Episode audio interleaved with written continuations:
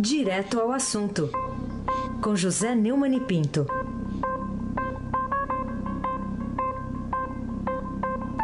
Neumani, bom dia. Bom dia e bem-vindo de volta. Aysen Abac. Obrigado. Craque. Bom dia, Carolina Ercolim. Tintim por tintim. Bom dia, Neumani. Bom dia, Almirante Nelson. Com o seu pedalinho. Tchau, querida. Bom dia, Diego Henrique de Carvalho. Bom dia, Moacir Biasi. Bom dia, Clã Bonfim, Emanuel Alice Isadora. Bom dia, ouvinte da rádio Eldorado 107,3. Aí sem abate. O craque. Vamos lá, Neumann, o ministro Luiz Fux, que é do Supremo Tribunal Federal, atualmente presidindo o Tribunal Superior Eleitoral, diz, como registra a manchete do Estadão de hoje, que um candidato condenado em segunda instância, que é o caso aí de, do ex-presidente Lula, é inelegível e não pode forçar a situação impondo a candidatura na eleição para mantê-la sob júdice, aproveitando-se do que permite a, a, a, essa nossa miríade de recursos. Você concorda com o ministro Luiz Fux? Concordo e tenho repetido isso aí. Você estava de férias, você voltou bem, né? Está tudo bem, descansado, tudo certo. Reposado. Tudo certo. Você vê a cara dele de cara, Ah, cara, eu, posso descansado, imaginar. assim, sem olheira. Direto para o patíbulo. pois bem, é, o ministro Luiz Fux, dia 14, ele vai deixar a presidência do Tribunal Superior Eleitoral e vai assumir a ministra Rosa Weber, que tem sido uma espécie de garantia da colegialidade lá no Supremo. Então, ela vai assumir a presidência do Tribunal Superior Eleitoral. Da mesma forma que isso, no dia 14 de agosto. No dia 1 de setembro, o Toffoli, Dias Toffoli vai assumir a presidência no lugar de Carmen Lúcia. Mas lá em Salvador, participando de uma, uma cruzada aí que está fazendo com o presidente do TSE, o ministro Luiz Fux fez essa declaração muito forte. Ele disse que um político enquadrado na fecharia não pode forçar uma situação. Eu entendi uma barra, né? Quer dizer, o ministro não quis falar uma barra, quer dizer, uma situação. Se registrando e aí torna um candidato subjúdice, o que é um desrespeito ao eleitor. O ministro falou isso, eu que estou acrescentando. O que o ministro falou foi o seguinte: no nosso modo de ver, o candidato condenado em segunda instância já é inelegível. É um candidato cuja situação jurídica já está definida. Não pode concorrer um candidato que não pode ser eleito. Isso me parece lógico, óbvio. Né? O, o ministro Luiz Fux tem toda a razão. Está aqui a manchetona, letra bem preta, bem grande, condenado inelegível. Luiz Fux. Eu só queria acrescentar, né, a fala do ministro, o fato histórico de que o que proíbe um condenado em segunda instância é, de concorrer à eleição é uma lei chamada Lei da Ficha Limpa. A lei já tem um nome bastante claro, né? Agora, é uma lei de iniciativa popular, né? Raras são as leis que obedecem a esse conceito constitucional. A Constituição de 88 é, criou, né? A, a, as leis de iniciativa popular. É, milhões de assinaturas. Depois o Congresso é, não, a lei de iniciativa popular não existe só por vontade do povo, o Congresso tem que aprovar. O Congresso aprovou. E quem assinou foi o Lula. E aí, eu vou lhe dizer, é o caso de você dizer, viu, Carolina? Assinou, tem que cumprir. Hum. Assinou, tem que cumprir. Não pode o sujeito assinar uma lei. Que, que espécie de candidato a presidente é esse que rasga e cospe nas leis que ele mesmo assina? Né? E a lei é clara. Não, está cheio de brecha. Não, a lei é clara um candidato condenado em segunda instância pode recorrer, pode ir ao trânsito em julgado, mas não pode disputar uma eleição. E pode ser preso. Aliás, o Lula está preso. É, chega a ser até surrealista né, haver um candidato preso, condenado em segunda instância, pretendendo ser é, presidente da República. Né? É, é o fim da picada. Como se dizia lá em Mogi das Cruzes, no tempo de Frei Crisóstomo, de End of the PK, de Carolina Pulim, tintim por tintim. Tá. Bom, parece que ontem não foi um dia de boas notícias para o ex-presidente Lula. A Procuradora-Geral da República, Raquel Dodge, pediu ao Supremo que negue a liberdade ao petista em um novo recurso da defesa, enquanto um grupo de voluntários do MST fez greve na, de fome para pressionar a cúpula da justiça pela sua libertação. O que, que você acha disso? É, eu acho que a a procuradora Raquel Dodge faz muito bem. Eu até na semana passada tinha instado para que ela fizesse isso, porque é um absurdo, um surrealismo você ficar enganando o eleitor. Você não, Carolina. Você não, eles. Ah, eles ah. ficarem enganando o eleitor é, com a possibilidade de alguém se candidatar sem poder, né? Agora, esse negócio de greve de fome é uma coisa que é, mostra que os, o pessoal do MST que está organizando essa greve de fome não conhece bem a história de Lula. No meu livro, O que sei de Lula, eu conto que quando Lula fez uma greve de fome no, no DOPS, né? É, a direção do Romeu Turma na época, deixou ele para o enterro da mãe, essas coisas. O Lula fez uma greve de fome, mas no, no meio da madrugada, um companheiro dele da diretoria lá do sindicato o flagrou comendo umas balas. E, o flagrou pelo barulho, estava escuro, mas o flagrou pelo barulho do, de descascar a bala, do papel da bala. Né? Quer dizer, essa matéria de fazer enganação com, com greve de fome, o, o Lula é, é, é, bastante, vamos dizer, treinado na arte de enganar. Né? Em relação à prisão dele, ele está preso porque existe uma jurisprudência no Supremo Tribunal Federal que diz que um juiz pode mandar prender um condenado de segunda instância, embora ele possa continuar recorrendo até o trânsito em julgado. Por isso que a Raquel Dodge está fazendo o seu dever, está cumprindo o seu dever e pedindo ao Supremo que negue a liberdade a Lula. Né? É, isso, isso se casa, digamos, com a notícia eh, do Luiz Fux, que, com a qual o Raíssen Abac abriu nosso comentário hoje. Por falar em Raíssen Abac, vamos fazê-lo trabalhar. Ele se afogou demais. Fala, Raíssen! Vou seguir aqui. Falando aqui em Raquel Dodge, existe aí, a seu ver, Neumann, alguma possibilidade concreta de a segunda turma do Supremo rever a decisão tomada por três de seus membros, entre os quais até o futuro presidente Dias Toffoli, em resposta ao parecer apresentado nesse sentido por ela? Ou, ou tudo vai seguir como você costuma dizer, como antes no cartel, não no quartel, no cartel de Abrantes? Bom, quando, em 1 de setembro, Reis, a segunda turma vai mudar. O Toffoli sobe para a presidência e a Carmen Lúcia vai para a segunda turma. Aí pode ser que a segunda turma deixe de ser a, o Jardim do Paraíso, como é agora com o Gilmar Mendes, o Ricardo eh, Lewandowski e o Dias Toffoli soltando todo mundo. Né? Essa libertação de Zé de Ser é uma síntese. Zé de Ser é condenado. Por exemplo, o Lula está preso condenado a uma pena de 12 anos e um mês. O Zé Disseu está condenado a uma pena de 30 anos e meio.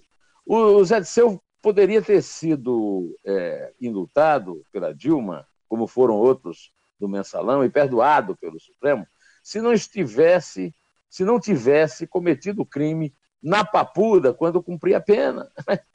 Ele é um reincidente que delinquiu na prisão. Então ele tinha que estar preso, ele está solto passeando pelo sul de, da Bahia, conversando com os produtores de cacau, que a Bahia hoje é o maior reduto do PT e ele estava lá articulando o PT. Quer dizer, é, o Lula, ou, desculpe, o Dirceu está flanando por aí. Agora, eu não sei se a Carmen Lúcia vai pôr em, em dúvida uma decisão que foi tomada pelo seu antecessor, Dias Toffoli, lá na turma. Não sei também se o Celso de Mello, decano, vai acompanhá-la. Mas a Raquel Dodge cumpre o seu dever quando pede isso. Pede porque é absurdo. Até por estar Lula preso, o Zé Disseu está flanando de férias é, na República Grapiúna, Carolina Ercolim, Tintim por Tintim. É, você acha que dá para levar a sério as propostas de vários candidatos a presidente da República, né, que tem trazido aí a Lume para modificar o método de indicação dos 11 ministros do Supremo como uma solução para os graves problemas e a terrível crise que, que abalam o Brasil? É, Carolina, isso aí é conversa para boi dormir. Quer dizer, essa a primeira a questão de o Supremo. O, o, o Supremo, é os membros do Supremo são indicados pelo presidente da República, mas eles passam por uma sabatina no Senado. É a mesma coisa que acontece nos Estados Unidos. Agora, você veja agora lá, o Trump indicou um substituto do Supremo.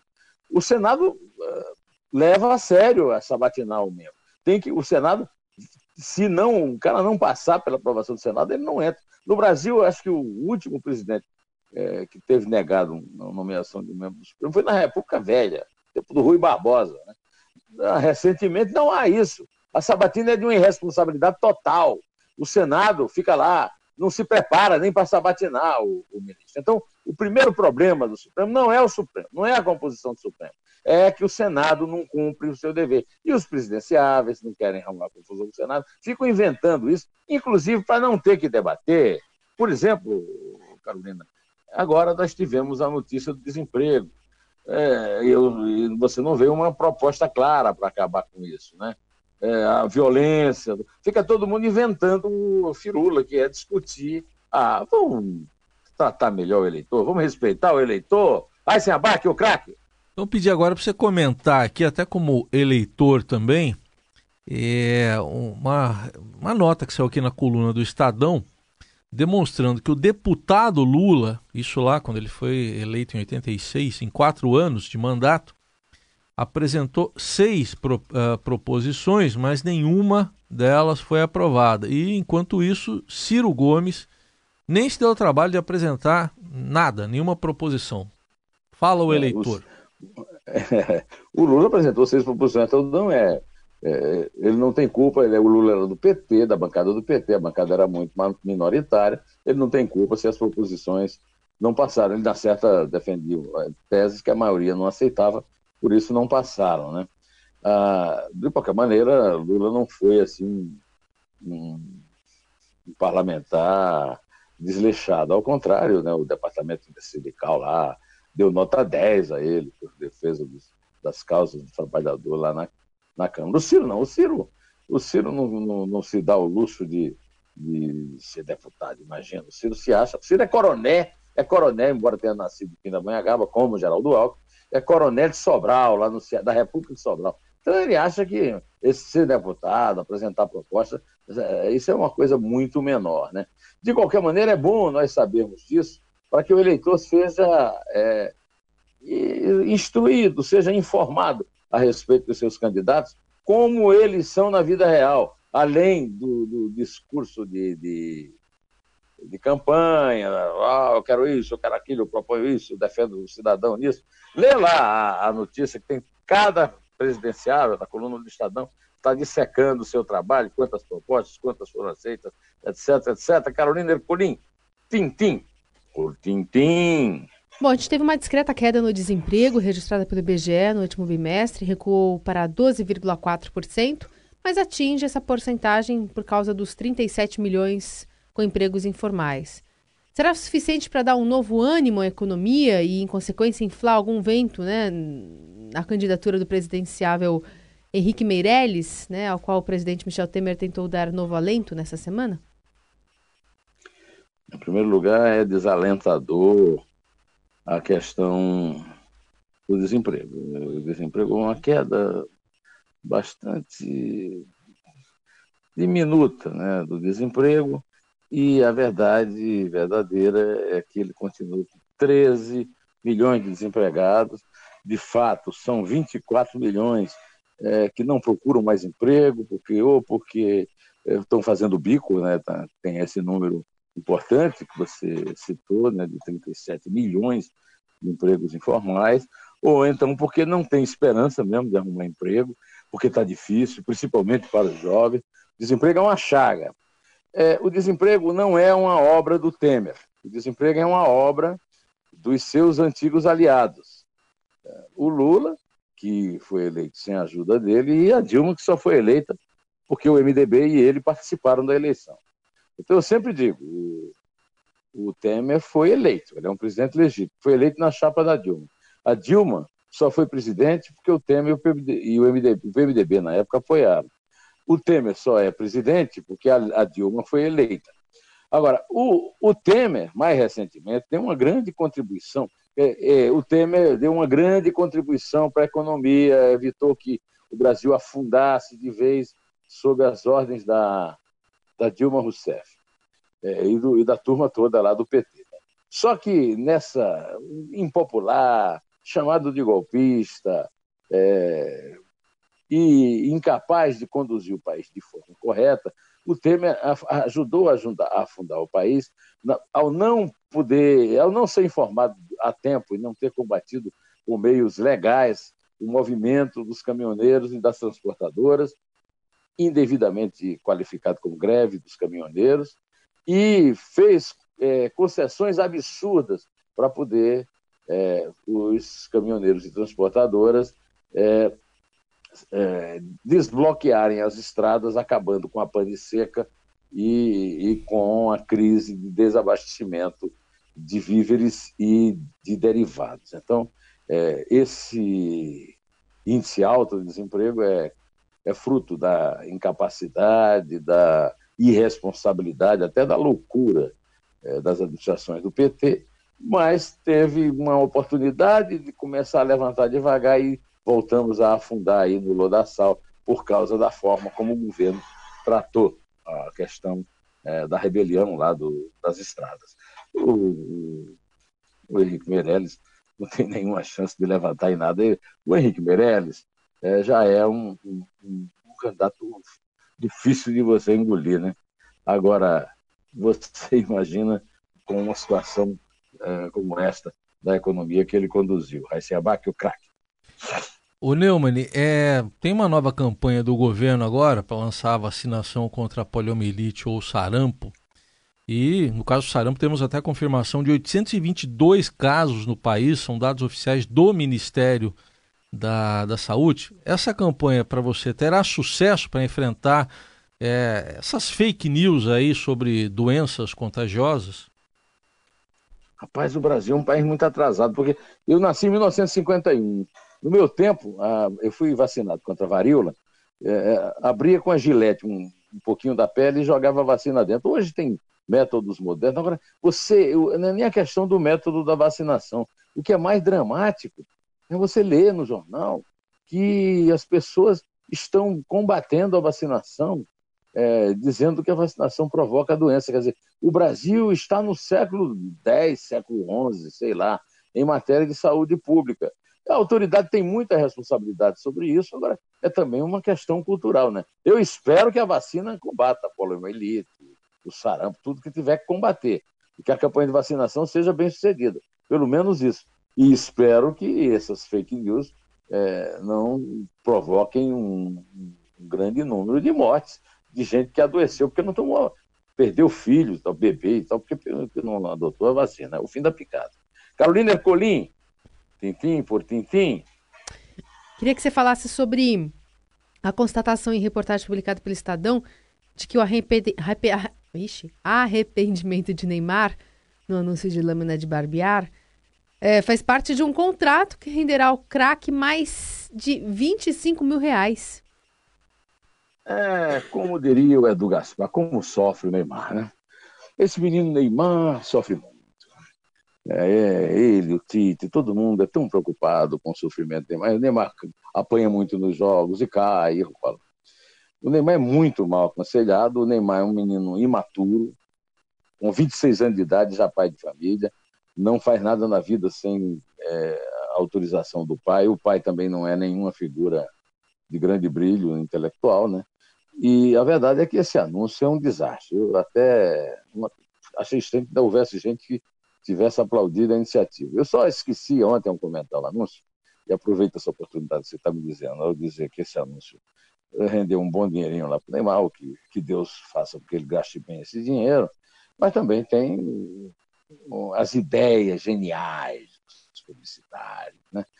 as buscas dos, dos leões de ouro lá em Veneza, em Cannes, onde for. Quer dizer, aí é uma associação do craque imaturo com o publicitário deslumbrado. Aí dá esse anúncio. Eu quero saber qual é a vantagem que o produto anunciado tem diante do, do desse texto artificial é, do Neymar se dizendo, ah, inclusive reconhecendo realmente que, que, fez, é, que fez um papelão lá na Copa.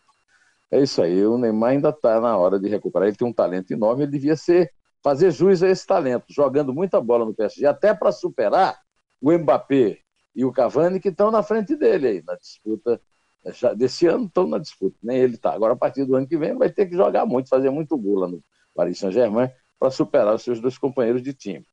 É, Almirante Nelson, quando eu falei aqui do, do Luiz Fux, é, dizendo que o Lula não forçar a barra, eu lembrei de um clássico da música brasileira, uma obra-prima do Carlos Imperial, cantada com aquela graça, aquela simpatia, aquela competência do Wilson Simonal. Ó, oh, Lula, nem vem que não tem nego.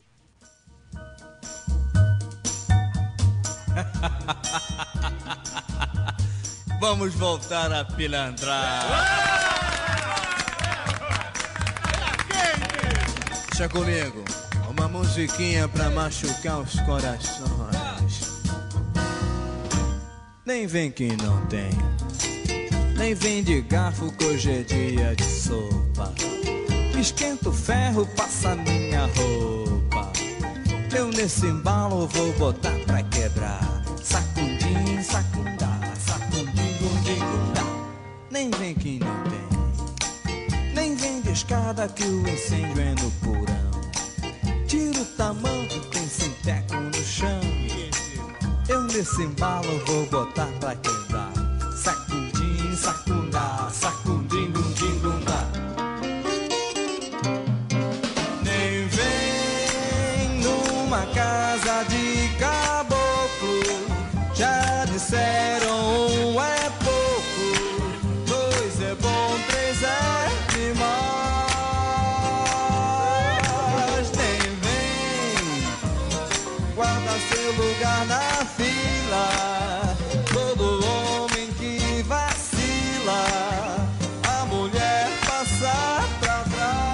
Essa letra, que é uma obra-prima do Carlos Imperial, tem, um, o verdadeiro slogan da nossa eleição, né? É. Nem vem de escada que o incêndio é no porão. É. Mas serviu pro Carolina, último tema também, contar. viu? Serviu pro último tema também do Neymar, né? Acabou Ah, servindo. civil também. Serviu também. É, civil pro comentário inteiro. Serviu pra tudo. É isso aí. Conta, Carolina. Nem vem que não tem, hein? Três. Ah, isso aí. Pro Neymar dá pra falar, corta essa também, viu? É, É. dois. Um, em pé. Eu nesse embalo vou botar pra quebrar.